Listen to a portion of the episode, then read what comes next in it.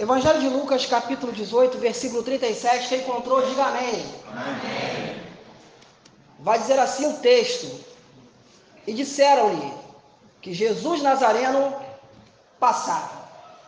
Até aqui. Amém, amados? Amém. Amados, 52 anos de casamento. 50 anos mais 2 anos, 52 anos de casamento.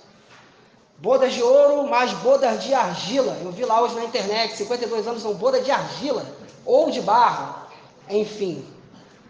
Eu queria trazer hoje rapidamente uma reflexão aqui nesse momento de homenagem tão bonito, tão singelo, de tanta coisa que a gente já viu. Uma reflexão sobre o que é casamento.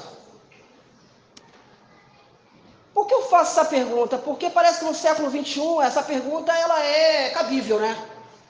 Talvez há 52 anos atrás, dizer o que é casamento teria um significado sólido. Falar, isso é isso, pronto, todo mundo já sabia o que era. Agora hoje, o que será casamento?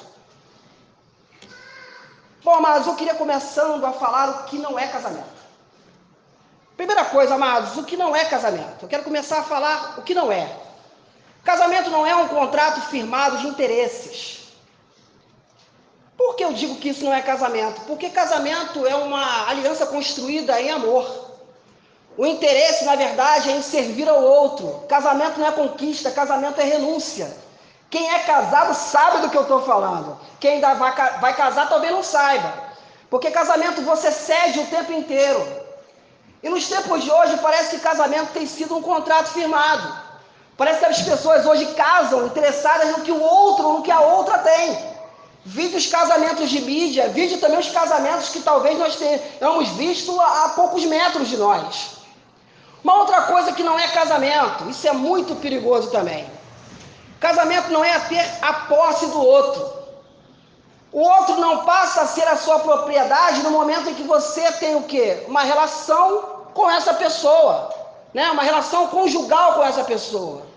Né? Nós vemos que, lamentavelmente, no seio da sociedade moderna, nesse tempo que nós estamos vivendo, pessoas acham que por estar casadas, ou até mesmo casal de namorados, acham que é dono do outro. Não, casamento não é isso. Uma outra coisa que não é casamento, e eu não quero ser indelicado, eu não quero aqui ser deselegante, eu não quero ser mal educado, mas eu quero também dizer que casamento não é somente sexo. Porque para quem talvez esteja chegando agora e acha que ainda não casou ainda, né? Vai achar que casamento é sexo. Ou é baseado somente nisso. Não é verdade?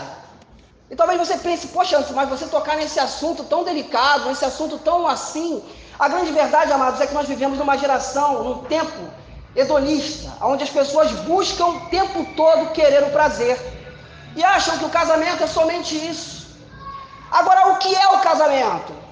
Primeira coisa que eu queria dizer a respeito do que o casamento é. Eu disse que o casamento não é um contrato firmado, ele não é ter a posse do outro, ele não é somente sexo, mas o casamento é, em primeiro lugar, o que a Bíblia diz que ele é. O casamento, para ser um casamento bíblico, ele tem que ser aquilo que está em Gênesis 2, 24. Deixará o homem seu pai e a sua mãe e unir-se-á a sua mulher e serão ambos uma só carne. É isso que a Bíblia diz. Deixar pai e mãe, construir a sua família, construir a sua casa. Outra coisa que também a Bíblia deixa claro, o casamento ele é monogâmico, quer dizer, você vai casar com uma pessoa. Deus fez um Adão para uma Eva. Amém, amados? Uma outra coisa que a Bíblia diz que casamento é, ele é heterossexual. É o que? Uniciar um homem e uma mulher, e ambos serão uma só carne. Deus criou Adão para Eva e Eva para Adão. Uma outra coisa também que Deus constituiu na sua palavra e deixou claro, o casamento ele é para sempre. Por que, que eu digo isso? Porque nós vivemos numa sociedade líquida, onde nada é feito para durar. Observa-se os relacionamentos que, que nós temos visto na mídia, observa-se os relacionamentos que nós temos visto pelo mundo afora. Nós vemos o quê? Por exemplo, uma pessoa antigamente, ela, ela, ela ia trabalhar numa empresa, às vezes ela se aposentava naquela empresa. Acontecia muito isso. Uma pessoa antes, ela o quê? Casava com uma pessoa e vivia a vida inteira com aquela pessoa. Hoje em dia nós temos visto os casamentos estão o quê? Em crise. A família tem, tem estado em crise. E no seio da igreja não é muito diferente o percentual do que nós temos visto lá fora, não. Agora, uma última coisa que eu queria dizer a respeito do que é o casamento. O casamento ele pode ser dividido em três compromissos: um compromisso com Deus, um compromisso com o seu próprio cônjuge e um compromisso consigo mesmo. Amém, amados? Uma pessoa quando casa, ela está fazendo uma aliança, né? Diante de quem? Diante do Deus Todo-Poderoso, Criador dos céus e da terra. Aquilo que foi constituído há 52 anos atrás, ele está afirmado aqui, porque foi feito na presença de Deus. E a palavra de Deus deixa claro de que aquilo que Deus une, o homem não separe. Uma outra coisa é um compromisso com quem? Com o cônjuge. Ainda que um ou outro esteja o que distante um do outro, sabe que existe uma aliança não somente de ouro, mas uma aliança o que? De compromisso. E também um compromisso consigo mesmo. Amados, quando eu olho para casais como o irmão Joacir e irmã Marionice, eu vejo o que está nesse texto que a gente acabou de ler. O texto que a gente acabou de ler ele diz o seguinte: E disseram-lhe que Jesus, o Nazareno, passava. Disseram-lhe quem? Quem são essas pessoas que apontaram, né? Para aquele homem que estava cego, o texto vai falar a respeito de um cego que estava na entrada de uma cidade chamada Jericó, Jesus estava passando naquele lugar e era a última vez que Jesus ia passar naquele lugar. Pessoas, pessoas simples, pessoas anônimas, pessoas que nós não sabemos o nome, pessoas que eu colocaria aqui um título, que eu colocaria e chamaria Maria Eunice e irmão Joaci de heróis sem medalha. Irmão Anderson, por que eles são heróis? Porque 52 anos não são 52 dias. Porque eles são heróis. Porque passou-se gerações e gerações, eles o quê? Escolheram estar um com o outro. Mas, irmão Anderson, por que sem medalha? Porque, lamentavelmente, amados, o nosso mundo, esse mundo que nós vivemos, que nós estamos de passagem, ele é um mundo que ele não qualifica os seus heróis. Ele é um mundo que ele não observa, ele não coloca os seus heróis de fato como heróis, mas aponta outras coisas como heróis. Diria heróis sem medalha por quê? Porque são como essas pessoas. Eu não queria falar de Cristo, propriamente dito no texto, eu não queria falar do cego de Jericó, mas eu queria falar daquelas pessoas que disseram que Jesus, o Nazareno, passava. Quando eu olho para esses dois aqui, eu vejo heróis sem medalha. Eu vejo que são pessoas que estão no meio do caminho, no meio da multidão, no seio da sociedade, mas apontando para todos nós que Jesus está passando. E eu creio que ele está passando nessa noite aqui. Amém, amados? Agora, quais são as características de um herói sem medalha? Primeiro lugar, amados, o herói sem medalha é alguém em meio a uma multidão, mas que andam unidos, que andam juntos não são pessoas que querem posição de destaque. Não são pessoas que querem aparecer, mas são pessoas que querem fazer Jesus aparecer. Como? Através das suas próprias vidas. Uma coisa é um sermão impresso, uma coisa é um texto bíblico. Agora, outra coisa é quando nós imprimimos a palavra de Deus no nosso viver diário. Uma outra coisa que um herói sem medalha é, é alguém desconhecido é alguém que aponta o um nome, mas que não tem nome. Quando eu olho para o irmão Joaci, quando eu olho para a irmã Maria Eunice, eu vejo isso. Eu vejo que eles não se preocupam com o nome deles, mas eles se preocupam com o nome que é sobre todo nome. Porque é esse nome que vai fazer a diferença na vida de todo homem e na vida de toda mulher. Um herói sem medalha é alguém também que enxerga os cegos da sociedade. Sabe? Muitos cegos não enxergam os seus heróis.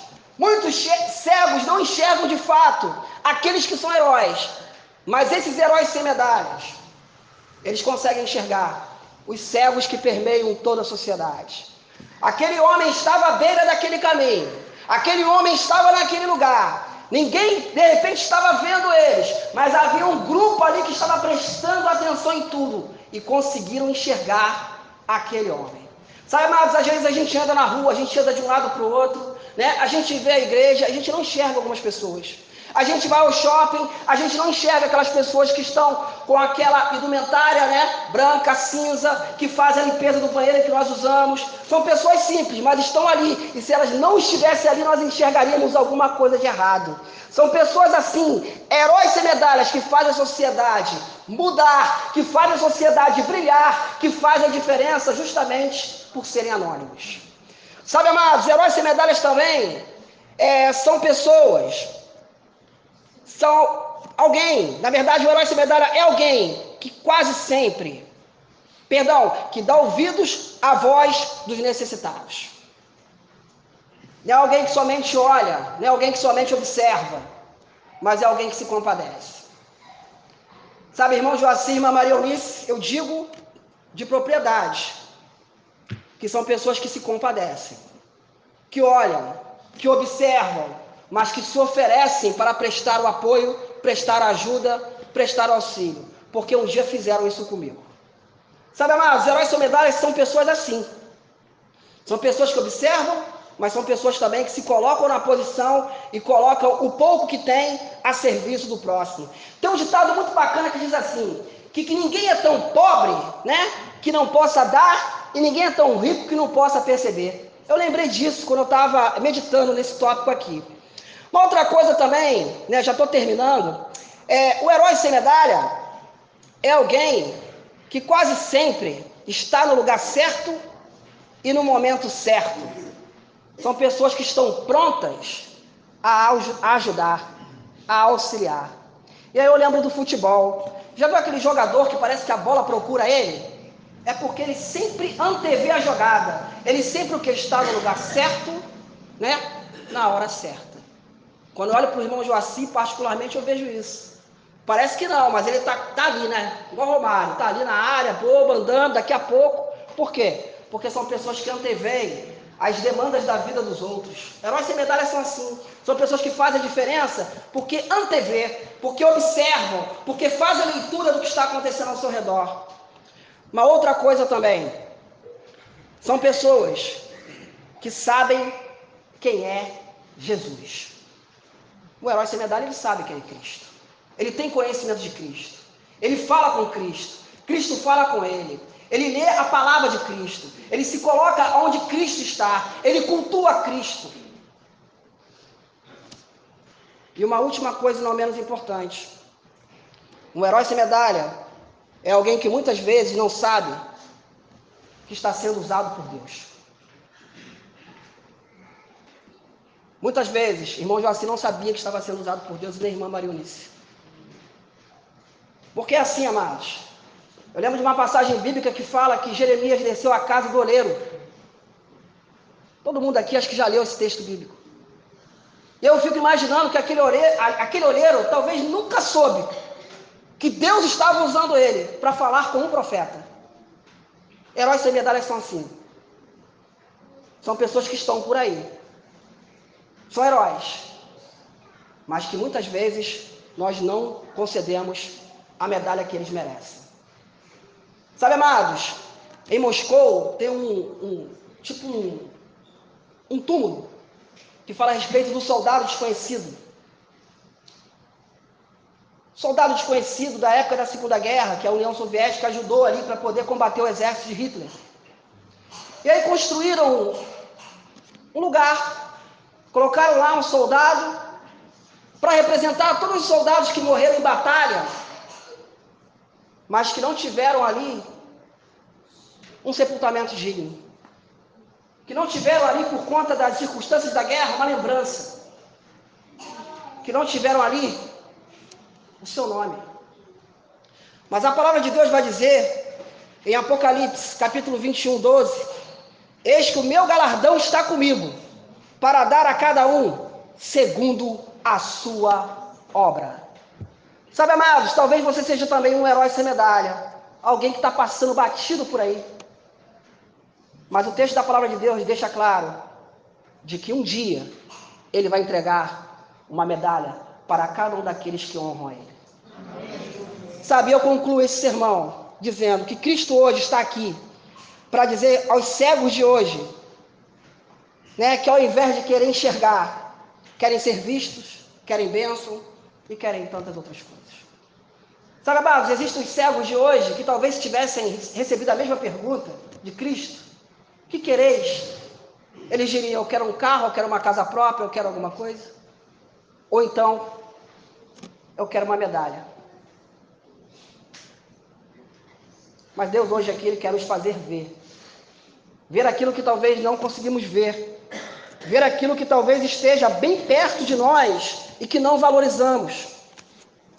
Ver os heróis que de fato são heróis, que não estão na TV, que não estão em campos de futebol, mas que estão no nosso bairro, na nossa comunidade e na nossa igreja. Eu queria orar nessa noite. E a minha oração ela vai ser muito simples, pedindo ao Senhor que venha abrir os nossos olhos para de fato aquilo que tem valor.